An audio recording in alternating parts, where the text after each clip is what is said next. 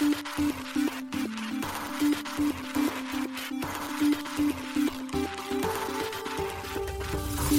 しい経済ニュース。この番組では現当社のメディア新しい経済がブロックチェーン仮想通貨フィンテックに関する日々のニュース解説を平日毎日音声コンテンツでお届けしています。そして新しい経済ではブロックチェーン仮想通貨に関するニュース解説記事やインタビュー記事学習記事などのたくさんのコンテンツを掲載しております。ぜひ新しいひらがな経済漢字で検索してメディアもチェックしてくださいそして LINE 公式アカウントではメディアの更新情報を配信しております LINE 公式アカウントにもぜひご登録くださいこの番組はコイントレードの提供でお送りします。コイントレードは上場企業グループで金融庁登録済みの暗号資産販売所。トレードはもちろん預けるだけで暗号資産が増やせるステーキングサービスでは国内最多の10銘柄を取り扱っています。そして期間限定で無料口座開設で2000円相当の暗号資産がもらえるキャンペーンや初めてのステーキングサービス申し込みと取引で2000円相当のアバランチがもらえるキャンペーンを開催中。今なら合計4000円相当の暗号資産がもらえるチャンスです。ポッドキャストの概要欄のリンクからぜひチェックしてください。ステーキングならコイントレード。幻冬舎新しい経済編集部の大塚です。高橋です。はい、本日は12月の1日金曜日です。今日のニュース行きましょう。カイバースワップ事件のハッカー、報奨金の取引条件として同社完全支配を要求。米マイクロストラテジー880億円相当のビットコイン追加購入、合計保有数17万 4530BTC に、グレイスケール現物 BTC 投資信託 GBTC の運用効率化で契約更新。積水化学オランダブロックチェーントレーサビリティサーキュライズと業務提携。ワームホールが約331億円の資金調達、ワームホールラボ設立も。デジタル資産投資プラットフォームのファセット、ドバイで VASP ライセンス取得。アニモカブランズがオープンネットワークエコシステムに出資、トーン最大のバリデーターに。IoT 向け DLT プラットフォーム IOTA がアブダビに財団設立、約148億円の資金提供も。バイナンス BUSD のサポートを12月に終了へ。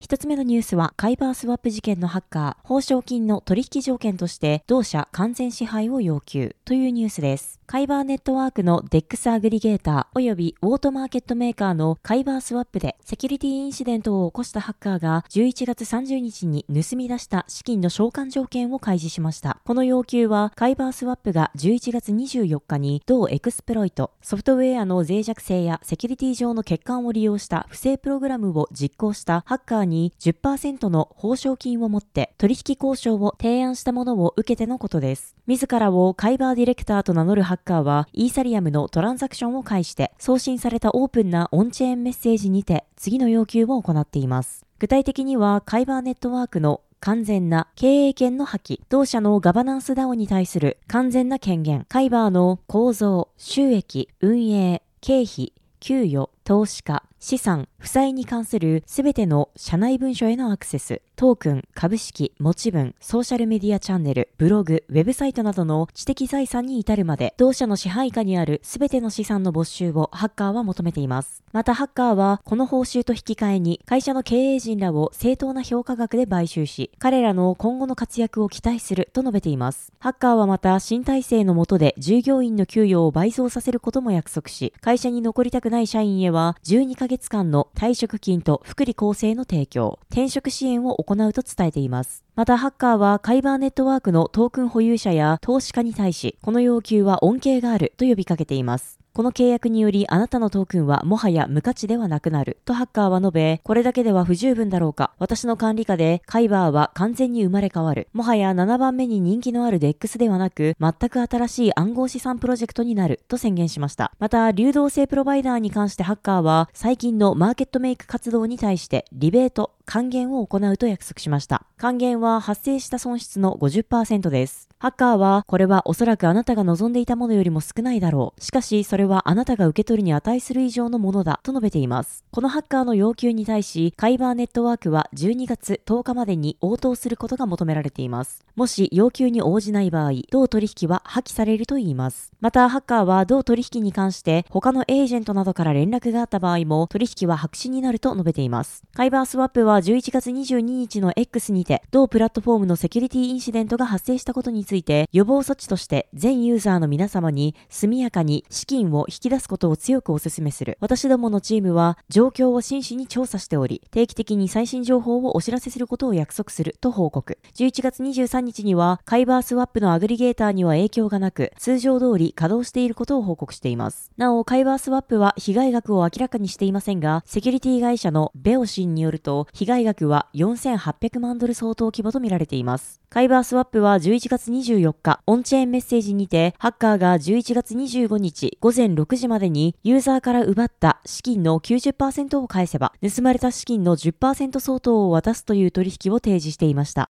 続いてのニュースは、米マイクロストラテジー880億円相当のビットコイン追加購入、合計保有数17万 4530BTC にというニュースです。企業としてビットコインの購入を積極的に進めている米ナスダック上場企業マイクロストラテジーがビットコインの追加購入を11月30日に発表しました。今回マイクロストラテジーは11月1日から11月29日までの間に 16,130BTC を5億9330万ドル日本円にして約878.1億円で購入。手数料と経費を含む 1BTC あたりの取得額は約36,785ドル日本円にして約544万円となっています。なお、同社の前回のビットコイン追加購入をしたのは先月10日です。155BTC を購入していました。発表によると、マイクロストラテジーでは11月29日現在、合計で17万 4530BTC を保有しているとのこと。取得額は約52億8000万ドル、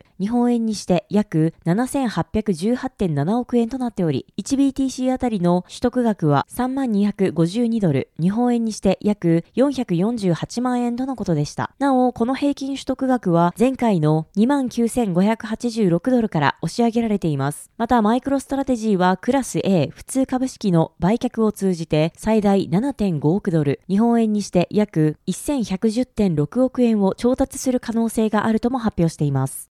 続いてのニュースは、グレースケール現物 BTC 投資信託 GBTC の運用効率化で契約更新というニュースです。暗号資産運用会社グレースケールインベストメンツが現物ビットコイン投資信託グレースケールビットコイントラスト GBTC の契約書を2018年以来に更新しました。グレースケールが SEC へ11月29日申請した書類にて明らかとなりました。書類では信託契約に関する2つの変更案が提案されています。なお、この提案は同信託が承認を受けたり、上場投資信託 ETF として運用されたりするための前提条件ではないが、スポンサーや信託にとって有益であると思われる運用効率を提供するものだといいます。一つ目は手数料に関してです。これはこれまでグレースケールに後払いの月単位で徴収されていた手数料を日払いにするものです。なお、支払い頻度に関しては、スポンサー、株主が独自の裁量を持ちます。二つ目は、オムニバス口座についてです。現在の信託は、信託資産を他の人の資産と合算することができないため、プライムブローカーがプライムブローカーサービスを提供する際に利用するオムニバス口座に信託資産を保有することができません。しかし、今回の修正案は、信託財産の一部をカストディアンによって管管理される一つ以上のオムニバス口座に随時保有することを認めるものであるため、株式の作成と償還が容易になる可能性があります。これにより信託はプライムブローカーのサービスを利用できるようになります。なお、今回の契約書更新は株主投票を経て行われる予定です。もしこの2つの提案でいずれか、もしくは両方が採用されなかった場合、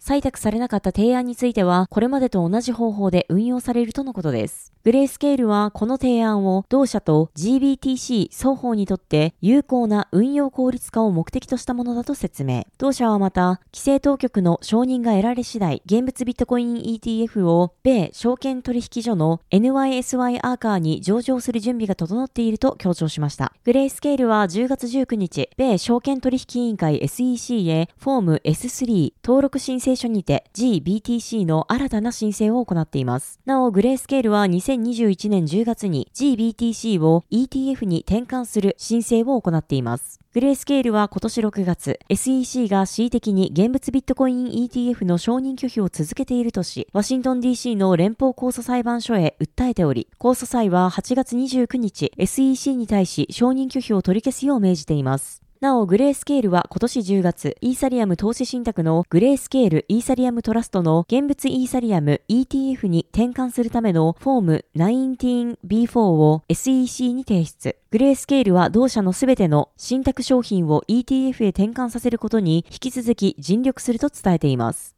続いてのニュースは、積水化学、オランダ、ブロックチェーントレーサビリティ、サーキュライズと業務提携というニュースです。積水化学工業が資源循環におけるサプライチェーントレーサビリティシステム開発を行うサーキュライズとの資本業務提携を12月1日発表しました。サーキュライズ提供のトレーサビリティシステムでは、ブロックチェーンを活用し、個別の商品に関する原材料調達からリサイクル履歴、カーボンフットプリントなどのライフサイクル全体にアクセスできるデータ、デジタル製品パスポートを企業に対し提供しています。積水化学グループでは2050年サーキュラーエコノミーの実現のためサプライチェーンと連携し化石由来原料の使用量を最小化し再資源化による資源循環を推進するなど事業を通じたサーキュラーエコノミーの実現を目指しています。今回の提携により積水化学はデジタル製品パスポートをはじめとした情報共有化プラットフォーム構築へ参画しさらなるサスティナビリティ貢献製品の拡充価値向上を推し進めるとのことです。これにより、積水化学は一層の資源循環推進とサスティナブルな社会の実現に貢献するとのことです。サーキュライズは2016年にオランダで設立された企業です。サプライチェーン内のデータや文章をブロックチェーンで管理し、機密性を保ちながら共有するソリューションを開発しています。同社は2019年にナイロン製品の製造を行うドーモケミカルズやポリマー材料の製造を行うコベストロといった大手メーカーとの協業を発表し、2020年9月には製品に使用されるプラスチックの追跡プロジェクト、サーキュライズプラスチックについて、欧州委員会 EC から150万ユーロ、日本円にして約1.8億円の資金提供を受けたことを発表していました。また、2021年2月には丸紅と日本のアジアの化学品市場向けにサーキュライズのトレーサビリティプラットフォームの展開を目的とした業務提携契約を締結しています。同年9月には DNP、三菱ケミカル、リファインバースによるバイオマスやリサイクル材料の管理、追跡の実証実験にサーキュライズのプラットフォームが採用されています。そして昨年11月にサーキュライズはシリーズ A ラウンドで1100万ユーロ、日本円にして約15.9億円の資金調達を完了しています。続いてのニュースは、ワームホールが約331億円の資金調達、ワームホールラボ立ち上げもというニュースです。クロスチェーンプロトコル、ワームホールが2億2500万ドルの資金調達を11月29日発表しました。これにより評価額25億ドルにて資金調達ラウンドは終了したとのことです。発表によると同ラウンドに参加したのは、ブレバン・ハワード、コインベースベンチャーズ、マルチコインキャピタル、ジャンプトレーディング、パラファイ、ダイアレクティック、ボーダーレスキャピタル、アリントンキャピタルらとのことです。なお、ワームホールは先日までジャンプトレーディングのデジタル資産部門で、ブロックチェーンインフラ開発企業のジャンプクリプトに属していました。ジャンプトレーディングの事業縮小により、ワームホールは独立した事業体として運営されることになりました。また、ワームホールを管理するワームホール財団は、新たにワームホールラボの設立を発表しました。ワームホールラボは、ワームホールとクロスチェーンの活動と開発の成長を支援する製品やツールの構築を専門とする企業になるといいます。なお、資金調達と同日にワームホール財団からワームホールラボに対しコア開発者助成金を授与したことも発表されています。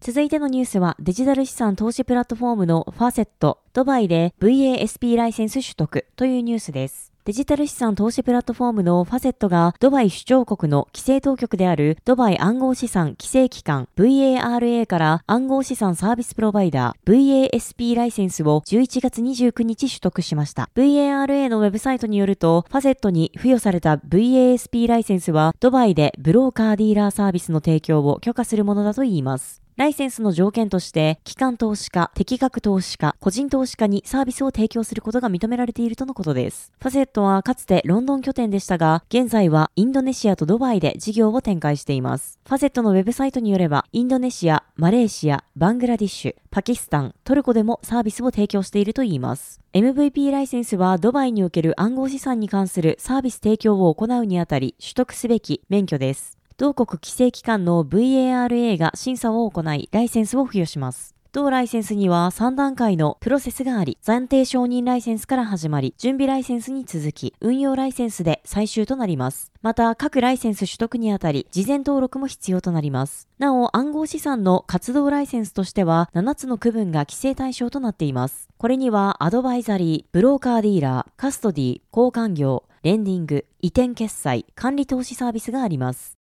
続いてのニュースは、アニモカブランズがオープンネットワークエコシステムに出資、トン最大のバリデーターにというニュースです。アニモカブランズがメッセージングアプリテレグラム開発の分散型プラットフォームオープンネットワークの最大のバリデータとなり、トンエコシステムのミニアプリトンプレイへ出資したことを11月28日発表しました。こちらの出資額については明かされていませんが、アニモカブランズによるこの動きは、トンエコシステムのさらなる強化に向けたもので、既存の Web2 ユーザーを Web3 へシームレスに移行させることが狙いだといいます。なお、トンプレイでは、オープンネットワーク上に構築されたゲームをテレグラム上で直接起動させるためのインフラストラクチャーが提供されており、アニモカブランズの400以上の Web3 プロジェクトをテレグラム上に移動できると説明されています。なお、開発者はトンプレイにてブロックチェーンベースのゲーム開発を直感的に行える開発ツール、トンプレイツールキットを使用可能とのことです。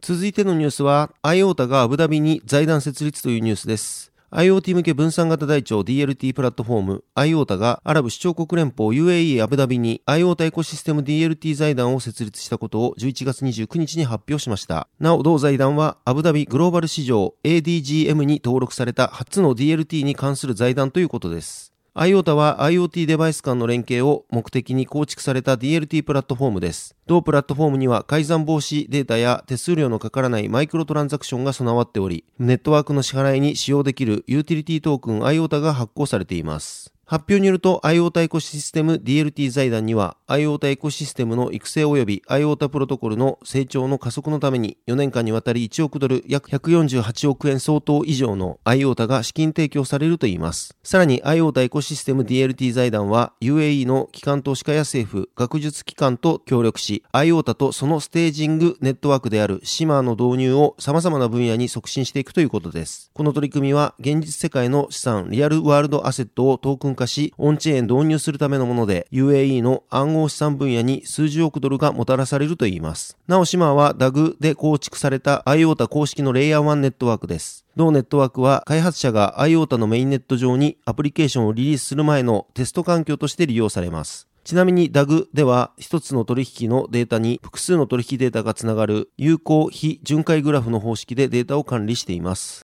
続いてのニュースは、バイナンスが BUSD のサポートを12月に終了というニュースです。大手暗号資産取引所バイナンスが、米ドルステーブルコイン、バイナンス USD、BUSD のサポートを終了することを11月29日に発表しました。バイナンスは今年8月、BUSD について取り扱いを段階的に終了すると発表していました。なお、この対応は、パクソスが新たな BUSD のミントを停止したためと説明されています。12月15日5時、世界協定時までには BUSD の現物取引ペア等が削除され、取引は全て停止となるようです。また12月31日以降、BUSD の出金は停止となり、BUSD の残高は FDUSD に自動的に変換されるということです。なお、BUSD 自体はパクソスが来年2月まではサポートするため、それまでは消化が可能であるということです。ちなみに対象となる BUSD はイーサリアム上の ERC20 トークンとなります。BNB チェーン、アバランチ、ポリゴン、トロン、オプティミズム上で発行された BUSD、バイナンスペグ BUSD の出金については9月にすでに終了しています。今年2月、イーサリアム上の BUSD 発行を行っていたパクソスは、強制措置への移行準備通知であるウェルズノーティスを米 SEC から受け取っており、SEC から BUSD が証券であり、パクソスは連邦証券法に基づき、BUSD の募集時に証券として登録すべきだったと勧告を受けていました。またパクソスは同月に BUSD の発行を規制下に置くニューヨーク金融サービス局 NYDFS から BUSD の発行停止命令を受けていました。NYDFS はパクソスがイーサリアム上で BUSD を発行することは認めているが、バイナンスが他のブロックチェーン上においてパクソスが発行した BUSD を原資産とする BUSD バイナンスペグ USD を発行することは認めていないと主張。これを受けパクソスは BUSD の新規発行を2月21日に停止しています。なお、バイナンスはイーサリアム上の BUSD をロックすることで、BNB チェーンや他対応チェーン上で同額のバイナンスペグ USD を発行しています。なお、BUSD の有価証券性について、パクソスと SEC が協議中であることが2月に報じられています。はい、本日のニュースは以上となります。このように私たち、新しい経済編集部では、ブロックチェーン、暗号資産に関するニュースを平日毎日ラジオで配信をしております。本日ご紹介したニュースはすべてサイトの方に上がっております。ぜひサイトの方も見に来てください。新しいひらがな、経済漢字で検索して見に来ていただければと思います。それでは本日はありがとうございました。ありがとうございました。